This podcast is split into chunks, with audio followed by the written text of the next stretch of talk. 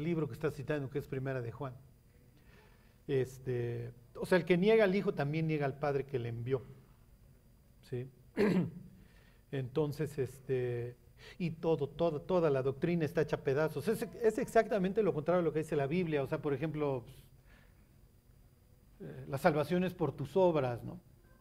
Entonces viven, o sea, el diablo eh, les pone zanahoria como caballo delante que nunca obviamente van a alcanzar. Este, creen en la aniquilación, ¿sí? Este, no, no, no, en un castigo eterno. Entonces, pues dices, ¿qué libro estás leyendo, no? Pero bueno, pues cuando, como la gente no sabe, y si de repente le barajeas dos, tres versículos, le puedes vender lo que sea. Porque la gente, desgraciadamente, no tiene la más remota idea de, de la Biblia, ¿no? yo he tenido encuentros con ellos y platicando para no. Dice Dios, no estés, no estés perdiendo tanto el tiempo en la palabrería, Sí, exacto. Pero la cuestión es de que si tú les tocas nada más el tema que le dices que Cristo es Dios, como dice la, la Juan, ¿no? Que el verbo era sí. Dios y eso. Y no hasta me has dejado de hablar y ya varios, pero ya me Sí. Me amo, ¿no? sí. Gracias, ¿eh? Sí. Una pregunta. En la Biblia dice que los ángeles que no obedecen o quieren ser como Dios se convierten en ángeles caídos y hay un lugar debajo de la tierra, en el núcleo de la tierra, que es el infierno.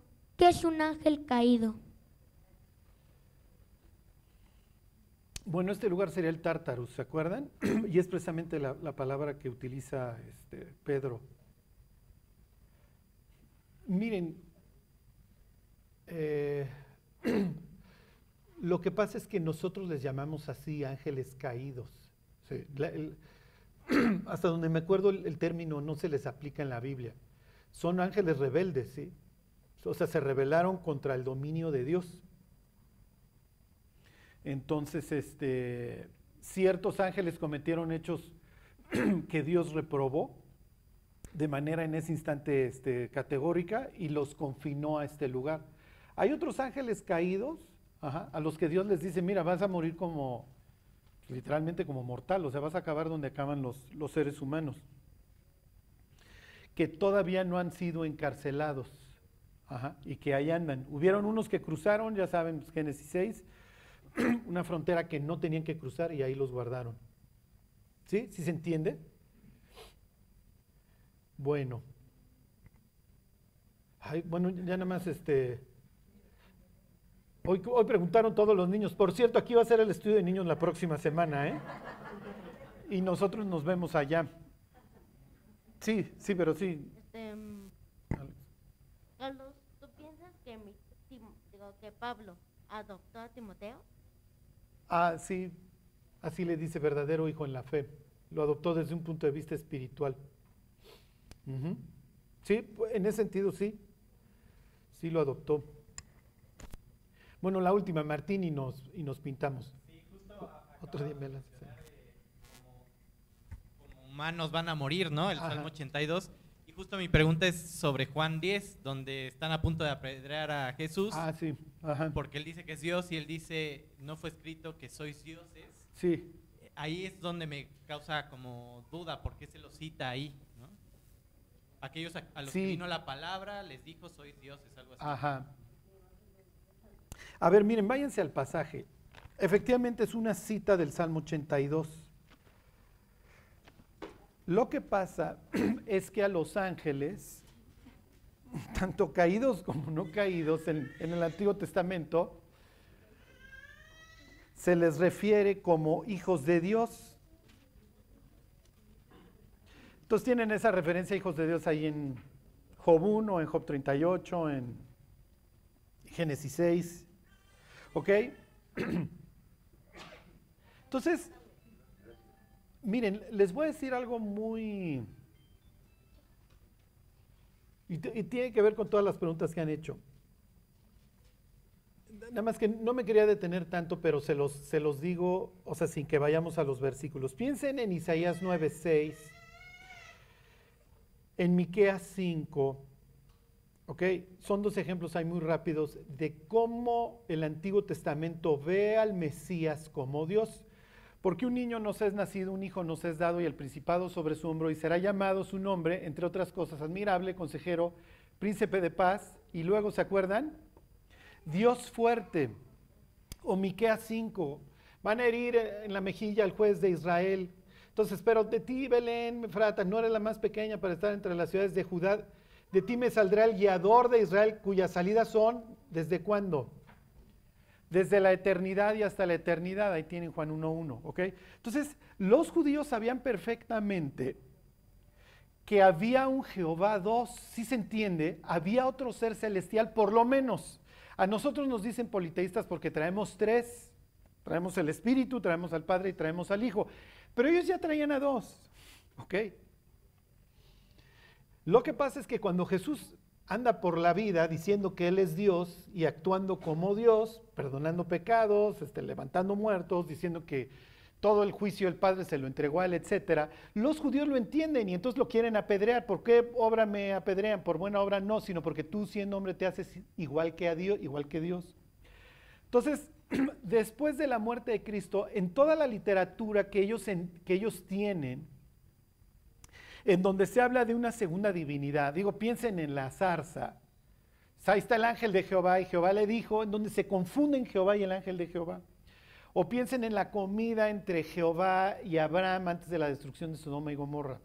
Que les queda claro que hay una divinidad que se anda paseando por el mundo y que es Dios. ¿ok? Que tiene todos los atributos, que puede perdonar pecados, ¿se acuerdan? Este, voy a mandar mi ángel delante de ti, pórtate bien delante de él porque él no va a perdonar tu pecado. Entonces cuando Jesús dice, para que sepan que el Hijo del Hombre tiene potestad para perdonar pecados, cuando dice eso en Capernaum, está haciendo una referencia a esta historia. Y obviamente a Daniel 7 no me detengo ahí mucho.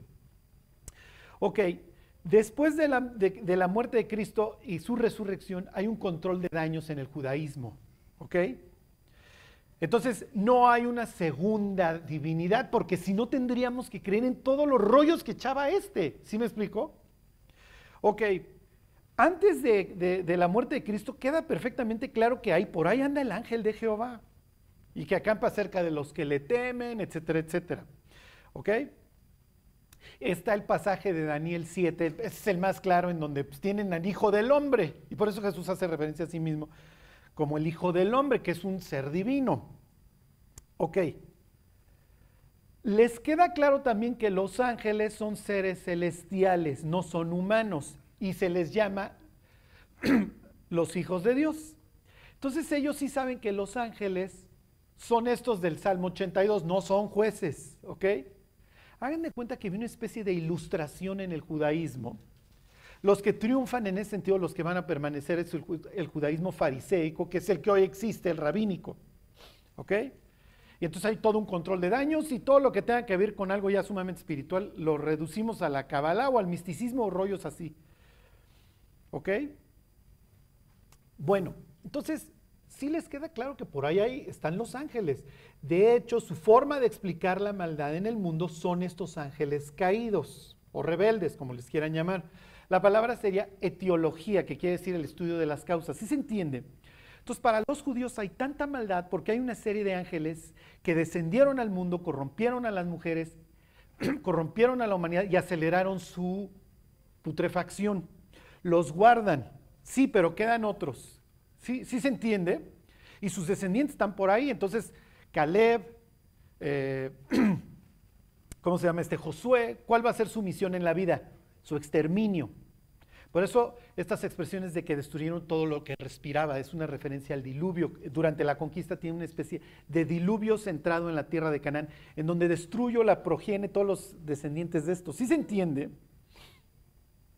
Bueno, entonces, cuando Jesús usa el Salmo 82, en donde Dios se está refiriendo a seres celestiales, les dice, a ver, mis cuates, si ustedes llaman a estos dioses, pues yo porque soy, digo que soy o sea, está utilizando un argumento de menos a más. Si a estos ya los llamas dioses, yo porque digo que vengo de Dios, ¿me vas a pedrear?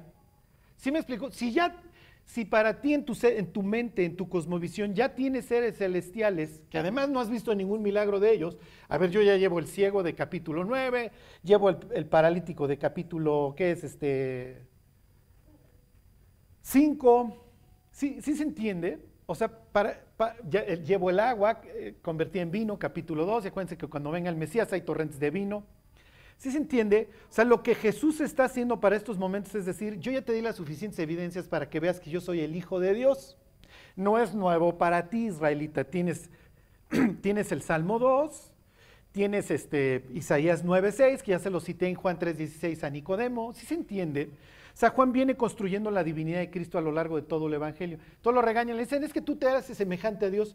Pues sí, mi cuate, pero si ya consideras a los ángeles hijos de Dios, porque así les llama la Biblia, yo, si me explico yo por qué hago estas cosas y digo que soy el hijo de Dios, ya me vas a matar. ¿Sí se entiende? Obviamente se está colocando por encima de los ángeles. Se está colocando por Entonces usa el Salmo 82 como argumento para su divinidad. No les cae en gracia, no. Y hasta la fecha el Salmo 82 no cae en gracia porque la gente dice, no, está hablando con jueces. La palabra es son Elohim. ¿Sí? Y no. Elohim está sentado entre los Elohim. Y entonces luego les dice, a ver, los puse para que dijeran a las naciones, hicieron un borlote, hicieron una destrucción. Van a morir al final de esta historia, eh, Apocalipsis 19, van a morir como hombres. Este, hay algo más les iba a decir. Oye, Pablo tendría esta cosmovisión, piensen en Efesios 6. No tenemos lucha contra sangre y carne. Y ahí no va a mencionar demonios, no va a mencionar ángeles, va, a mencionar a príncipes. Porque pues eso esa era la idea, que, fueran guiando a la humanidad. Hicieron un desastre. ¿Sí se entiende? ok, fíjense, hoy vivimos una, una maldad terrible está toda, ¿cómo les diré? Toda esta ingeniería social dirigida por el ser humano, si lo vieran desde ángulo de Salmo 82, no. Obviamente tienes, o Efesios 6, 10, tienes una serie de seres celestiales mucho más brillantes que el ser humano, dirigiendo su destino a qué? A la destrucción. Lo que pasa es que nos han ido hirviendo como la ranita. ¿Sí se entiende? Poquito a poquito, poquito a poquito. Bueno, ok, pues hoy vamos a ver uno de estos aspectos brutales como... ¿Alguien quiere preguntar algo más? No. Bueno, los de los niños los dejamos para la próxima, ¿sí? Pero la primera fue muy buena, te lo tenemos que reconocer. bueno, váyanse este, a... Váyanse a Génesis 26. Me voy a brincar el nacimiento de, de Jacob, que es el protagonista de nuestra historia, porque quiero terminar de ver al papá. ¿Ok?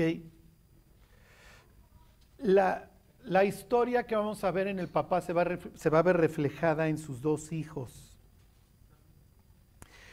Y voy a aprovechar cuando veamos este Génesis 25 para hablar de la educación de los hijos. Y no, no, no, no en términos así muy concretos, sino en términos generales, y se los adelanto, criar hijos va a implicar dolor.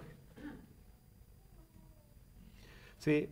Y podemos vivir este, en un dolor espantoso todo el día porque mi hijo ya pintó con las crayolas la pared y esto y el otro. O podemos aprender a convivir con el caos. Pero bueno, ya, ya, ya lo veremos, ¿ok? Porque esto es, algo que trae mucho sufrimiento y sobre todo las mamás. Se, los cantó Dios desde el, jardín cuando les dijo voy a multiplicar tus dolores en el parto. ¿Sí?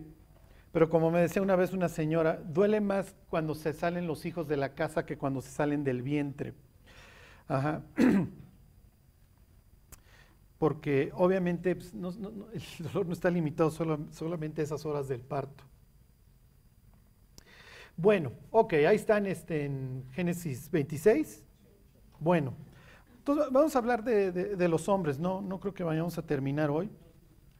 No les voy a dar muchas ideas, pero poquitas, pero muy, muy profundas. ¿sí? Bueno, dice 26.1, okay, los problemas van a continuar. Acuérdense que vivimos al oriente del Edén y siempre van a haber problemas. O sea, yo quisiera decirles, y a veces vendemos el cristianismo muy barato. No, mira, si te conviertes ya eres feliz todo sale bien. Y entonces, el pobre cristiano a los 15 días ya se da cuenta que no, además de que trae unas carnitas espantosas este, cargando, que le hacen la vida imposible. Ok, dice, después hubo hambre en la tierra. Además de la primera hambre que hubo en los días de Abraham, y se fue Isaac a Abimelech, rey de los filisteos en Gerar. Ok, Abraham, perdón, este Isaac está tomando rumbo hacia Egipto, ok. Egipto está al suroeste y obviamente pues, es el rumbo que acaba de, de agarrar. Va a acabar en el oeste. El oeste para los israelitas, su costa oeste, se va a convertir en un dolor de cabeza. Ahí van a vivir los filisteos. Entre la tierra que van a habitar los, los israelitas más adelante y los filisteos, este, hay una cordillera este, montañosa, una región que se va a denominar la Céfela, ¿se acuerdan? Cuando lean las crónicas de los reyes de Israel van a ver si el rey en cuestión conquistó o no la Céfela. La Céfela implica moverme hacia el occidente en un sentido de conquista, ¿ok? Piensen en los pecados con los que sufren, ¿ok? Esos son la Céfela. ¿Ok? Toda esta conquista en donde tengo toda esta frontera nebulosa en donde a veces me conquistan los filisteos y a veces yo conquisto, pero no termino de prevalecer. ¿Ok? Este, entonces, en el occidente tengo la playa, tengo más allá el mar. Cuando Jonás quiere huir de Dios, se va al occidente, agarra un barco precisamente para seguirle hacia el occidente. Depende la interpretación de, la palabra Itarsis, puede ser Chipre o puede ser España, da exactamente lo mismo. La idea es que no quiere ir a arreglar el caos al oriente y el cuate acaba en el caos, porque cuando no arreglamos el caos al que Dios nos invita a arreglar, acabamos en él. ¿Ok? Entonces, el cuate agarra, si los estuviera yo viendo, así, ¿ok? Y Dios lo va a detener en su camino porque él va a descender a la tierra de la muerte. Acuérdense que Egipto tiene, está todo relacionado con la muerte. Su libro sagrado es el libro de los muertos, ¿ok? Sarcófagos, embalsamar, ¿ok? Luto. Todas estas palabras tienen que ver con, con Egipto. Ok, dice versículo 2, y se le apareció Jehová y le dijo, no desciendas a Egipto, habita en la tierra que yo te diré. ¿Ok? Porque ya te vi que vas como tu papá, vinieron los problemas y ya te, fuiste al mundo.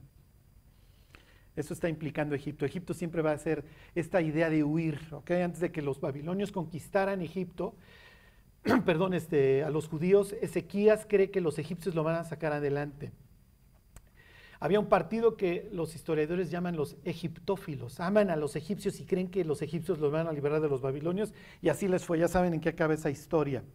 Que entonces, cuando nos lleva el tren, cuando estamos en problemas, en este caso la hambruna, piensa en enfermedad, desempleo, al mundo. Todos tenemos reacciones, ¿ok? Si es A, entonces B. Me regreso al, alcohol, me regreso al cigarro, regreso al sexo, a la pornografía, a lo que ustedes quieran. Tengo que huir, ¿ok? Y hagan de cuenta que somos como avestruces que se abre un hoyo en el suelo y ahí metemos la cabeza como si nuestros vicios o nuestro amor por el mundo o sumergirnos en las, en las series fueran a arreglar nuestros problemas. Es simplemente aplazarlos pero los problemas ahí van a seguir. ¿Ok? Entonces Dios lo detiene y dice, a Egipto no vas a ir. Y esto tiene que ver con la historia. ¿Ok? Más adelante Jacob tiene esta idea de ir a Egipto, pero no quiere, aunque ya le dijeron que allá está su hijo. Entonces Dios le va a tener que decir, no te preocupes, desciende a Egipto. Bueno, versículo 3, habita como forastero en esta tierra, ¿okay? subrayen la palabra forastero, porque eso somos. Vivimos en el mundo, pero no somos del mundo. Pues aunque andamos en, la carne, no vivimos según la carne, diría Pablo. ¿Ok? Al contrario, tenemos estas herramientas para destruir todas las murallas que se levantan contra el conocimiento de Dios. Entonces tú eres forastero, tú no eres de este mundo. Pablo diría, a ver señores, nosotros somos embajadores, nosotros no somos de aquí. Ahorita digo, dejen que me vaya yo adentrando en la historia. Se van a dar cuenta cómo el siglo XX se trató de destruir al hombre. Me refiero al, no, no al ser humano, me refiero al hombre. ¿Ok? Ayer estaba yo en un restaurante y el capitán de meseros le estaba enseñando a otros meseros que cuando haya dos mujeres y un hombre en la mesa, se tiene que dirigir en femenino. Y dice, y el hombre tiene que contestar. ¿Ok? Entonces ya saben, yo ya me voy a dirigir a ustedes como estes o eh, ya saben, como el perro Bermúdez. Este, él es o... ¿Cuál fue la idea? La idea obviamente fue destruir también a la mujer. Y pues, digo, nos quedó claro que, que se hizo un trabajo excepcional. Eh, hoy podemos ver a las pobres mujeres yendo por las calles viendo no quién se las hizo, sino quién se la paga, destruyendo. Y obviamente pues esto no está funcionando, ¿sí? Porque el árbol se conoce por los frutos. Y esos frutos son ira, coraje, venganza, ansiedad, depresión, adicciones, lo que ustedes quieran. Entonces, nos tiene que quedar claro que para nosotros, ah, nuestra forma y nuestro filtro a través del cual vemos la vida es este. Ah, nosotros no somos del mundo. ¿Ok? Si vosotros fuerais del mundo, diría Jesús, el mundo amaría lo suyo, pero como yo os elegí a vosotros, por eso el mundo os aborrece. ¿Sí? Entonces, cuando la Biblia se abre y se empieza a exponer, tiene que chocar con el mundo, si no, no es bíblico. ¿Ok? Porque Dios y el ser humano no se llevan. ¿Ok? Esta es la idea del embajador. Dice, como si Dios rogase a través de nosotros, reconciliaos, ¿okay? vuélvete a conciliar, vuélvete a poner en el mismo canal de Dios. No que Dios se ponga en el mío, no, porque Dios no se va. Dios ya habitó en nuestro caos y así le fue. No le interesa. Dios ha establecido un lugar para habitar con el ser humano que se llama el cielo. Ahí no hay doctores, no hay llaves, no hay alarmas, no hay violadores, no hay abogados, no hay rateros. Es el cielo. Dios no va a venir ya a habitar a este mundo hasta que finalmente lo purgue. ¿Ok? Vamos a ver un versículo relacionado con eso más adelante. Ok, entonces versículo 3, habita como forastero en esta tierra porque vas a habitar entre estos locos filisteos. Y dice, y estaré contigo. Uy, uy, uy, uy, uy, uy, uy.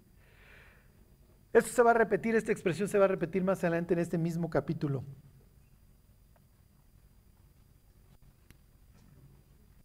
Y te bendeciré porque a ti y a tu descendencia daré todas estas tierras y confirmaré el juramento que hice a Abraham tu padre. Entonces, tres cosas, tierra, descendencia y bendición. Eso es por lo que Isaac va a vivir, se los repito, tierra, descendencia y bendición. Ya capítulo 25 ya está, ya nos habló del sufrimiento, tiene dos hijos que son, no haces uno de los dos. ¿Ok? Es como el padre de los pródigos en, Lucas 15. ¿Ok? No, no, no, no le sale uno bueno, va a sufrir. Pero eso no quiere decir que la siguiente generación a Dios actuar. Por eso tenemos hijos. Porque queremos perpetuar el nombre de Dios en la siguiente generación y queremos traer al mundo portadores de la imagen de Dios que efectivamente lo sean. ¿Ok? Que vayan como representantes de Dios ordenando el caos. Por eso sufrimos como papás. Ok, versículo 4, multiplicaré tu descendencia como las estrellas del cielo y daré a tu descendencia todas estas tierras y todas las naciones de la tierra serán benditas en tu simiente. Misma idea, se lo está repitiendo. Esto es típica escritura hebrea, el énfasis, el énfasis, se llaman paralelismos, ¿ok? Tierra, descendencia y bendición. Eso es lo que aspiramos nosotros. Ok, ¿por qué? Por cuanto yo abra mi voz y guardó mi precepto, mis mandamientos, mis estatutos y mis leyes. Y entonces Isaac va a ser presentado en la Biblia como una persona que obedece y Dios está con él. Entonces, versículo 6, habitó pues Isaac en Gerar. Le va a hacer caso a Dios. Hay problemas. Obviamente en sus carnitas es, tengo que descender a Egipto, eh, ahí está el Nilo, ahí están los grandes pastos en Gosén, nosotros somos este, pastores, ganaderos. No, vas a seguir habitando aquí. Esta es la tierra prometida, esta es tu tierra, Isaac. Todavía no te la doy por completo, va a haber, esta promesa se va a cumplir, pero finalmente esta será tu tierra, ¿ok? Versículo 7, y los hombres de aquel lugar le preguntaron acerca de su mujer. Esto tiene todo, todo que ver, mis queridos, ¿ok? Y él respondió, es mi hermana. Porque tuvo miedo de decir mi mujer, pensando que tal vez los hombres del lugar lo matarían por causa de Rebeca, pues ella era de hermoso aspecto. Ok. Esta historia, esta historia es terrible porque se repite en las personas y en los hombres a lo largo de los siglos. En primer lugar tenemos la idea de que repetimos los pecados de nuestros padres, ¿ok? Fíjense, Isaac no ha nacido. Entonces, ¿quién sabe cómo se enteró de que su papá hizo exactamente lo mismo, ¿se acuerdan? Y en el mismo lugar, ¿ok? en, en, Gerar habita un tipo que se llama Abimelech, es un título, ¿ok? Es como faraón, como rey, príncipe, no, no es que sea su nombre. ¿Ok?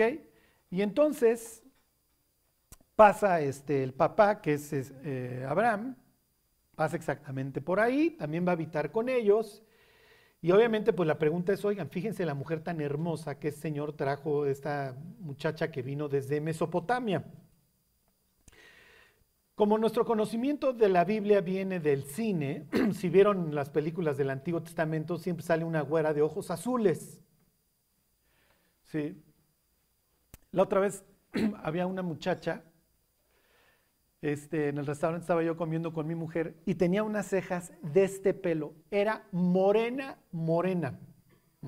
Su pelo negro, grueso, grueso. Sus ojos no podían ser más oscuros. Y le digo a mi mujer, ahí está Sara. Y me volteé a ver como diciendo, ¿qué? ¿Estás loco? ¿Sí? Esa muchacha no podía ser más árabe. Cuando piensen en Jesús, No piensen en un güero del equipo de hockey de Finlandia, ¿ok? Piensen en Saddam Hussein, tal cual. ¿Ok? Abraham viene de ahí. Abraham viene de Ur de los Caldeos. ¿ok? Entonces piensen, pelo negro, grueso, bigotes, barbota. ¿Ok? Esta es la belleza del lugar. ¿Ok? El caso es que pasó Sara y Sara era guapísima en este, pues, ¿cómo les diré? En, este, en esta civilización, en este mundo. Y entonces Abraham dice, pues es mi hermana. ¿Ok?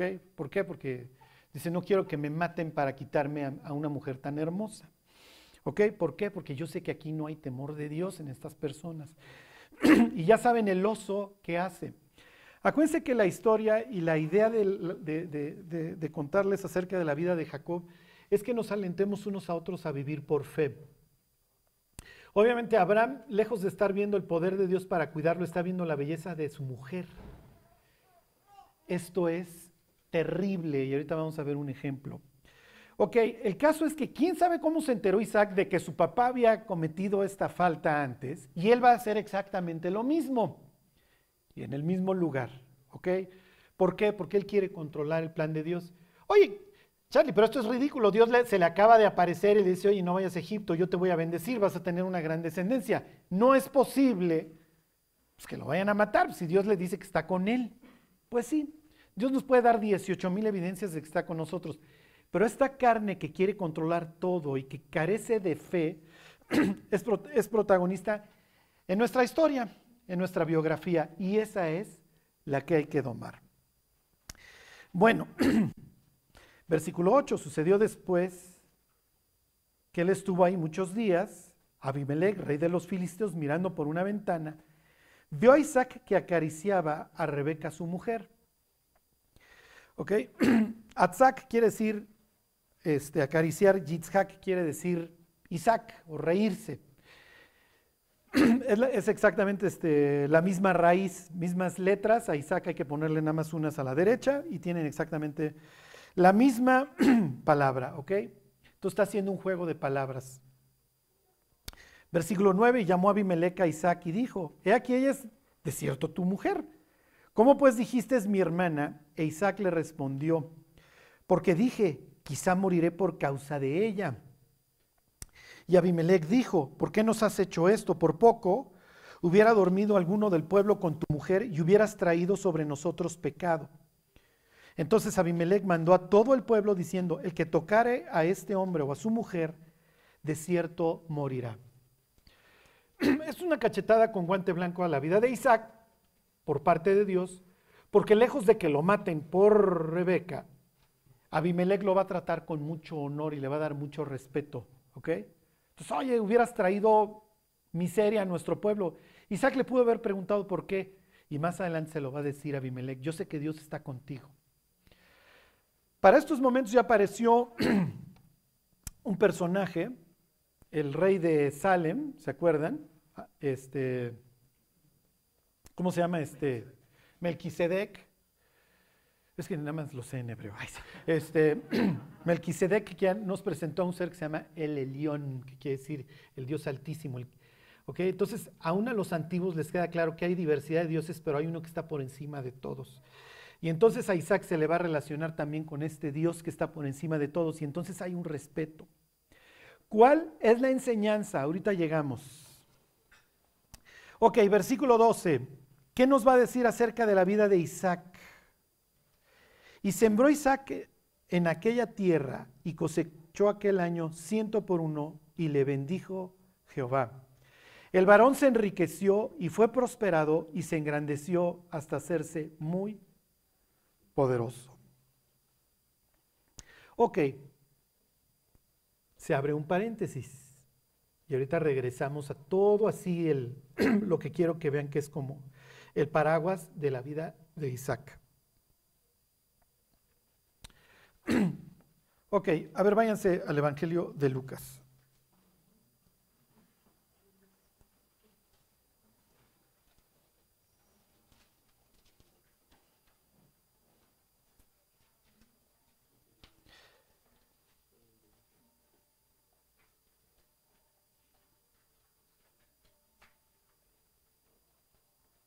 Ahí están.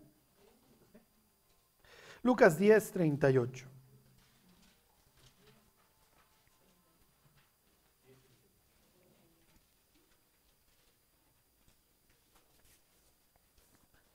¿Qué piensan del trabajo? ¿Les gusta? ¿O es tan malo que hasta por eso te pagan? Es una maldición, Charlie, ¿no lo dice la Biblia? No. No. Abraham chambeaba desde antes, perdón, este, Adán chambeaba desde antes de la caída. No es maldición. Ok. Ahí están 1038. Aconteció que yendo de camino, entró en una aldea y una mujer llamada Marta le recibió en su casa. Esta tenía una hermana que se llamaba María la cual, sentándose a los pies de Jesús, oía su palabra. Entonces tienen una imagen clarísima, así se ven los discípulos o discípulas. ¿Ok? En la antigüedad, quiero que les quede algo claro, nos han estado viendo la cara. La idea de destruir al ser humano y esto del feminismo y al hombre nos ha salido carísimo. Las mujeres participaban en la vida devocional del pueblo de Dios. Aprendían la Biblia, ¿ok? Se enfocaban básicamente en los proverbios, claro, piensen en lo que hemos estado viendo. En los libros poéticos, piensen en los salmos y en los profetas menores. Por eso es que la mujer con flujo de sangre va y toma el borde del manto de Jesús, porque ya decía Malaquías que cuando viniera el Mesías en sus alas, iba, a traer, iba a traer marpe, que quiere decir este, salud, sanidad. ¿Ok? Y entonces ella va y toca, ¿se acuerdan? El borde de sus alas, Marcos 5, porque dice, si tan solo tocar el borde de su manto, entonces seré, seré sana, ¿no? Ok, bueno. Entonces, Pablo estudió dónde? Cuando él dice, yo estudié, para que vean que yo sé la Biblia, yo estudié dónde? A los pies. Esa es la expresión a los pies. Entonces se paraba el maestro y entonces, miren, yo soy la vid, vosotros los pámpanos, entonces se sentaban alrededor del viñedo. Entonces aprendías a los pies, pues está sentado a los pies del maestro. ¿Dónde está sentado en este caso este María? Se los vuelvo a leer. Esta tenía una hermana que se llamaba María, la cual sentándose a los pies de Jesús, ahí tiene una discípula, oía su palabra. Entonces ella está colocando como una alumna de Jesús. Pero Marta se preocupaba con muchos quehaceres y acercándose dijo, Señor, ¿no te, ¿no te da cuidado que mi hermana me deje servir sola? Dile pues que me ayude, respondiendo Jesús. Le dijo, Marta, Marta, afanada y turbada estás con muchas cosas, pero solo una cosa es necesaria. Y María ha escogido la buena parte, la cual no te será quitada. Ok, ¿el trabajo es bueno o es malo? ¿Es mejor ser Marta o ser mejor María? ¿María? Entonces, que ya van a dejar de chambear para ahora sí estudiar la Biblia o...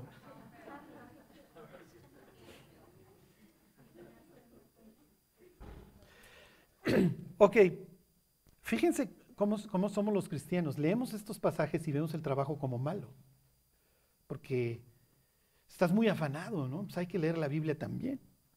¿Qué pasa si llega mi patrón y me encuentra leyendo la Biblia? ¿Eso es motivo de gozo o es motivo de tristeza? Oye, qué padre, tengo a mi empleado leyendo la Biblia.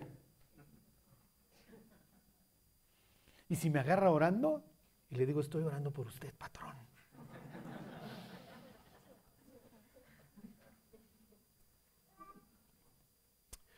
A ver, váyanse al, al, capítulo 6 del libro de los Proverbios.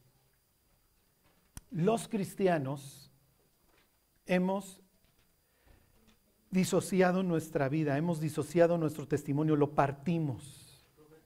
Y pensamos que uno es el testimonio de nuestra vida espiritual y otro el del trabajo. Son uno mismos, uno solo. Tenemos que ser de una forma en la iglesia y tenemos que ser de la misma forma en el trabajo y viceversa.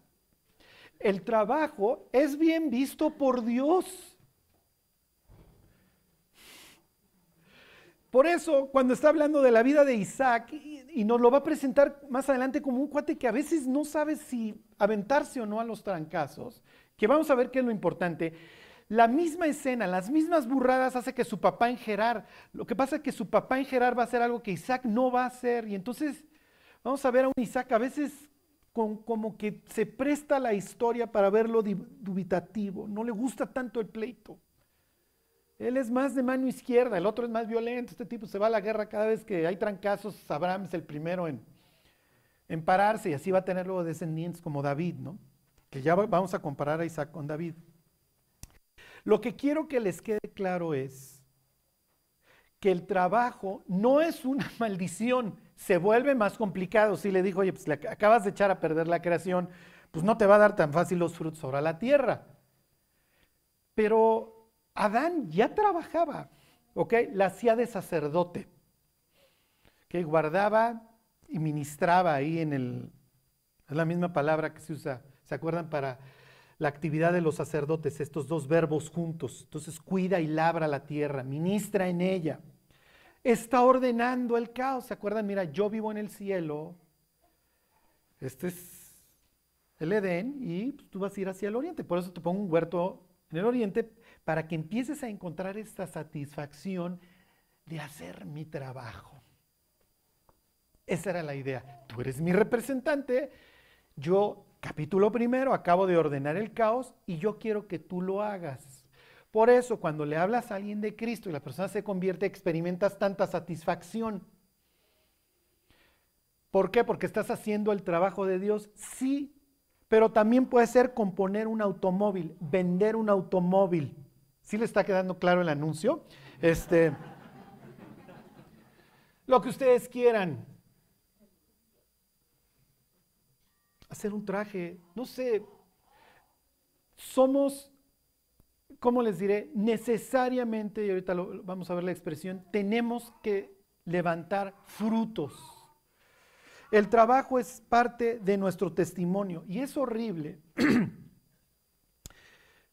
que tú le recomiendas al cristiano, a una persona, sí fui, pero el abogado cristiano no tenía preparada mi demanda. Sí, pero el abogado incrédulo sí tenía ya preparada la demanda. No tenía hechos mis impuestos el contador cristiano. Sí, pero el incrédulo sí tenía hechos los impuestos. Y el incrédulo sí llegó temprano a la junta, y el incrédulo sí trabaja, y el incrédulo sí fue a visitar al cliente, y el incrédulo sí le contestó al cliente, y el incrédulo, y el incrédulo, y el incrédulo. Sí, pero es que el cristiano eligió la buena parte. No es cierto. El cristiano tiene que trabajar. Pero a veces arrancamos del contexto estas historias. Claro, si un día pasa Cristo por su casa, por favor pónganle atención, pero hasta entonces vayan a chambear y lleguen temprano. Es horrible llegar con el profesionista cristiano y el oso. Como dice Pablo, los cretenses glotones ociosos. Dice, esta palabra es verdadera. Por, ser, por tanto, exhórtalos duramente. ¿Para qué? ¿Se acuerdan? Para que sean sanos en la fe. ¿Qué es lo que va a provocar la vida de, de Isaac en la vida de estos incrédulos? ¿Se acuerdan? ¿Alguien conoce la historia? No vale regresarse al 26. ¿Qué va a provocar? ¿Eh? Sí, envidia, ahorita lo vemos. ¿Ok? Pero es mejor que tengan envidia y que digan, ay, sí, ese cuate trae el relojote y trae el carrote. ¿Sí? A que digan, es un baquetón. A que como dice el libro de los proverbios, el cuate no se puede meter ni el, ni el bocado a la boca porque ya le dio pereza para entonces que llegara el bíceps, contra, contraer el bíceps.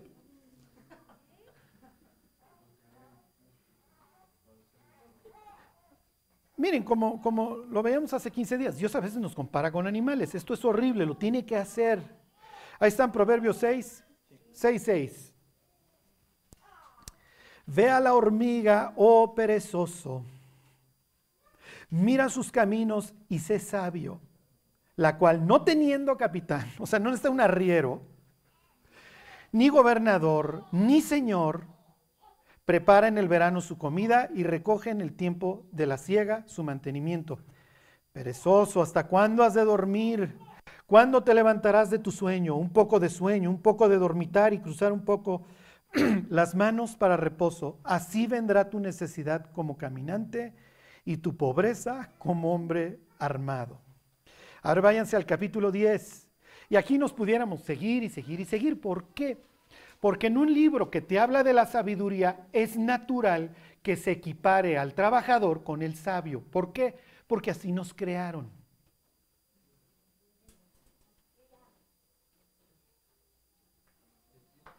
Entonces, miren, o sea, si dicen, oye, la junta a las 8, no, es que llegué tarde porque estaba orando. No, pues párate a las 5 de la mañana a orar, lo que quieras. Pero el cristiano no puede ser el que alega en todas las juntas y entonces el patrón no lo aguanta.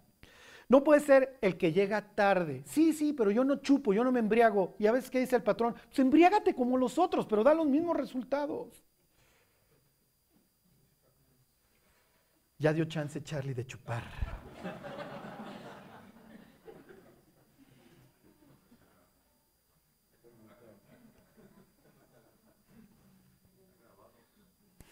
Hoy sí me gustó el estudio. Ahí están 10.4. la mano negligente empobrece, mas la mano de los diligentes enriquece. El que recoge en el verano es hombre entendido, el que duerme en el tiempo de la siega es hijo que avergüenza. Y sí, a veces los hijos de Dios avergonzamos a nuestro Padre Celestial. 10.26. Como el vinagre a los dientes y como el humo a los ojos, así es el perezoso a los que lo envían. No, mira, te voy a mandar un tipazo y vas a ver y va a llegar. Oye, no llegó. Uy. Y damos unos testimonios. Fíjense, 12.11, aquí está propio Isaac. El que labra su tierra se saciará de pan, mas el que sigue a los vagabundos es falto de entendimiento. Bueno, y nos pudiéramos seguir y seguir. Váyanse a 14:23. Este es el que quiero que se... Porque hoy tenemos una serie de niñotes que se dedican a soñar. y a jugar videojuegos. Es decir, es que voy a ser creador de contenido, que es así como otra palabra para definir al nini, ¿no? Voy a ser creador de contenido, Charlie. Ok. Fíjense, 14:23, en toda labor hay fruto, mas las vanas palabras de los labios empobrecen. Empieza por trabajar en lo que sea, pero el Hijo de Dios tiene que estar produciendo, para eso nos crearon, para llevar fruto y que nuestro fruto permanezca, fructificad y multiplicaos. ¿Sí? Entonces, no, es que voy a hacer una empresa y entonces vas a ver y me voy a enriquecer y la voy a vender en un billón de dólares.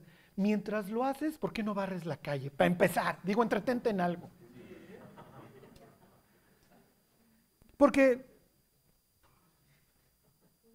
son vanas palabras. A ver, 21, 5, y ya, y detenemos la masacre.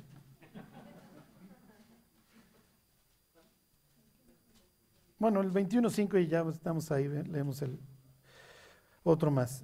Dice, los pensamientos del diligente ciertamente tienden a qué? A la abundancia. Oye, Charlie, entonces, ¿por qué todas estas amonestaciones contra el amor al dinero? Pues sí.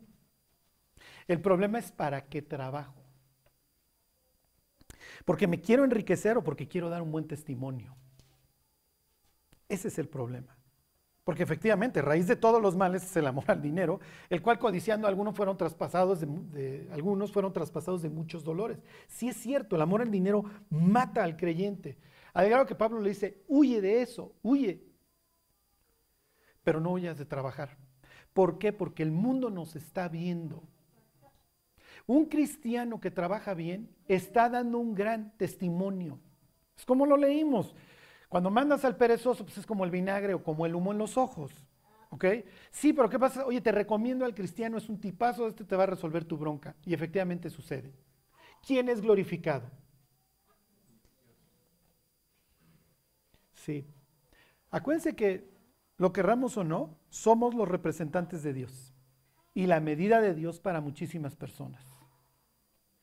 Una vez leí una calcomanía en una defensa que decía, Dios líbranos de tus hijos. Yo decía, hijo, es que a veces sí hay que hacer esa oración.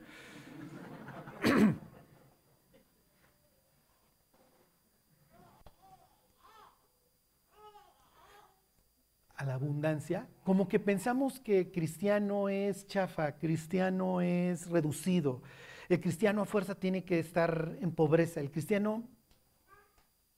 En la Biblia tiene mucha gente que fue muy rica, Job, Isaac, Abraham el propio Jacob, Ajá, David, Salomón. Muchos de ellos desgraciaron su vida, ¿eh? Y ya, y les voy a hacer una comparación próxima semana con David. Pero la idea es que tenemos, ¿para qué vivimos? Si vivimos para dar testimonio de Cristo, bueno, pues entonces vamos a dar testimonio de Cristo. Y efectivamente, el cristiano no puede amar a Dios y a las riquezas, porque va a amar a uno y va a menospreciar al otro. Efectivamente, es lo que dice Jesús.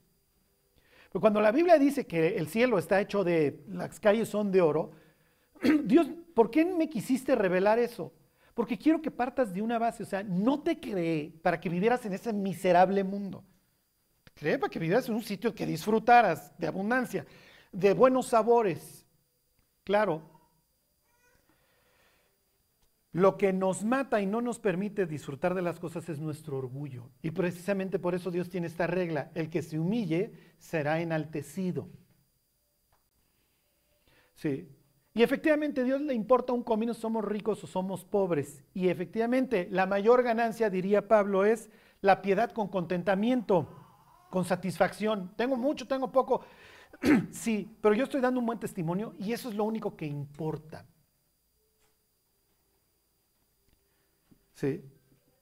Entonces, obviamente esto va a traer mucho, mucha envidia de parte de los filisteos cuando ven que este tipo le va súper bien. Y ahorita terminamos la idea. Ahí están 20, ¿qué les dije? 21.5. Ok, 21.25 y ahí terminamos. El deseo del perezoso le mata porque sus manos no quieren trabajar. ¿Ok? Y la siguiente vez que lean el libro de los Proverbios, vayan subrayando la cantidad de veces que hace referencia al trabajo. Sí, es natural que en la literatura de la sabiduría se equiparara a un hombre sabio con un hombre trabajador y no con un hombre perezoso. Ok, regresense al capítulo 26 y terminamos. Y los va a dejar picados. O sea, ¿qué tiene que ver esto con la hombría? ¿Qué sucedió en el siglo XX? ¿Qué enseña la vida de Isaac? ¿Dónde debe de encontrar un hombre, no me refiero aquí a un ser humano, un hombre, su valor? Ya, ya, ya lo veremos. ¿eh?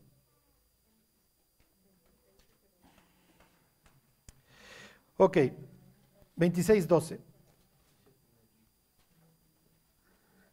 Y sembró Isaac en aquella tierra y cosechó aquel año ciento por uno y le bendijo Jehová. ¿Se acuerdan de Job, que tiene una historia similar? Y entonces el diablo se queja de Job y le dice, no, pues este cuate es un convenenciero, porque has bendecido la obra de sus manos. Es lo que está sucediendo aquí. ¿Ok? Efectivamente, si Dios quiere bendecir la obra de nuestras manos, lo va a hacer. Y si no lo quiere hacer, pues ni modo tendremos que decir como Pablo, sé vivir, sé tener abundancia y sé vivir en escasez. En todo y por todo estoy enseñado, todo lo puedo en Cristo que me fortalece. Luego salen los boxeadores con el todo lo puedo en Cristo que me fortalece. O los pseudocristianos como el basquetbolista Stephen Curry, todo lo puedo.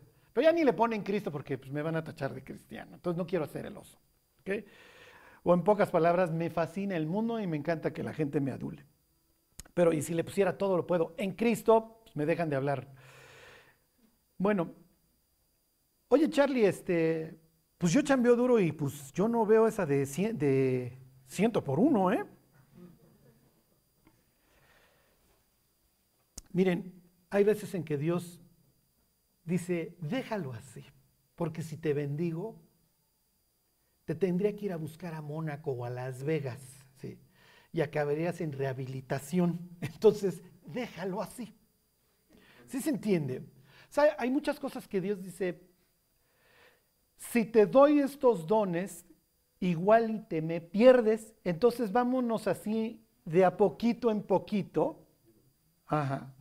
En lo que vamos madurando, igual cuando ya tengas 90 años y ahí ya te bendigo y tienes, te compras tu Ferrari y ahí vas generando caos en las calles con el clutch de tu Ferrari. Pero hasta entonces vamos a dejarlo así.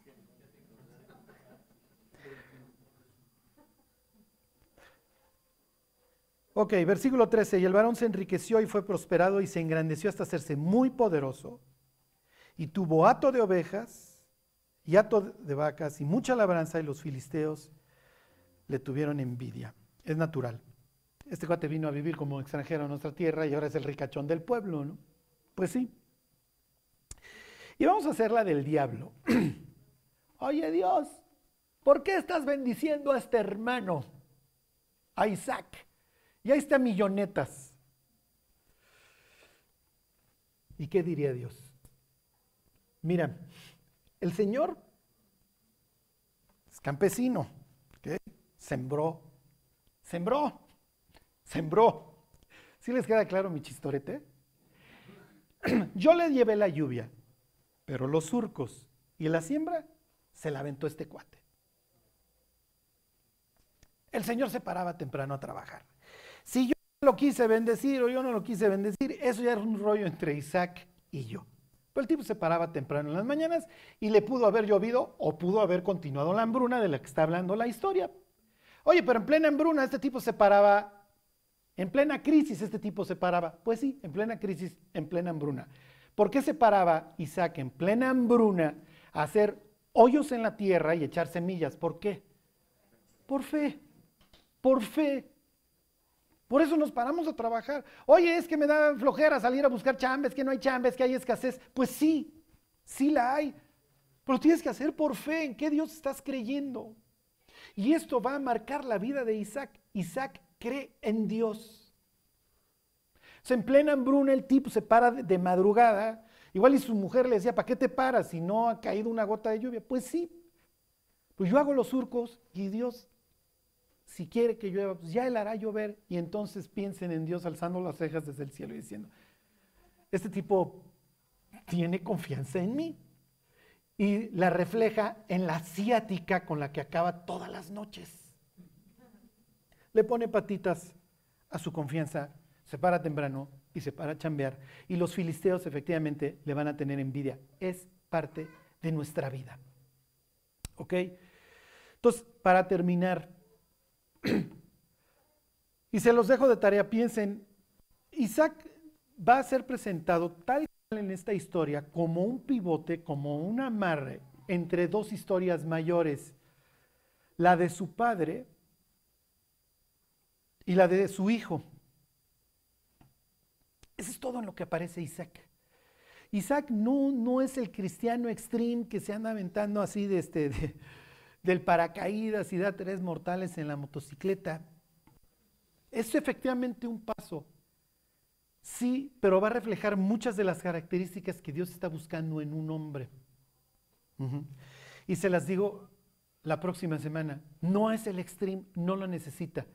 Más bien parece así como el cuate que puso un objetivo y hacia allá voy. Con mis tropiezos, ya dije aquí que pues esta es mi, mi hermana, etcétera. Con el sufrimiento que le va a implicar sus hijos, con falta de fe más adelante. Pero una persona cuya vida va a estar marcada por una expresión, Dios estaba con él. Entonces, miren, si lo hubieran bendecido menos o más, hubiera sido exactamente la misma persona. Esa es la idea de la historia que este fue un testimonio adicional al grado que le van a tener miedo los filisteos y le van a decir, Dios está contigo, queremos hacer un pacto contigo, a pesar de que lo maltratan. ¿Ok?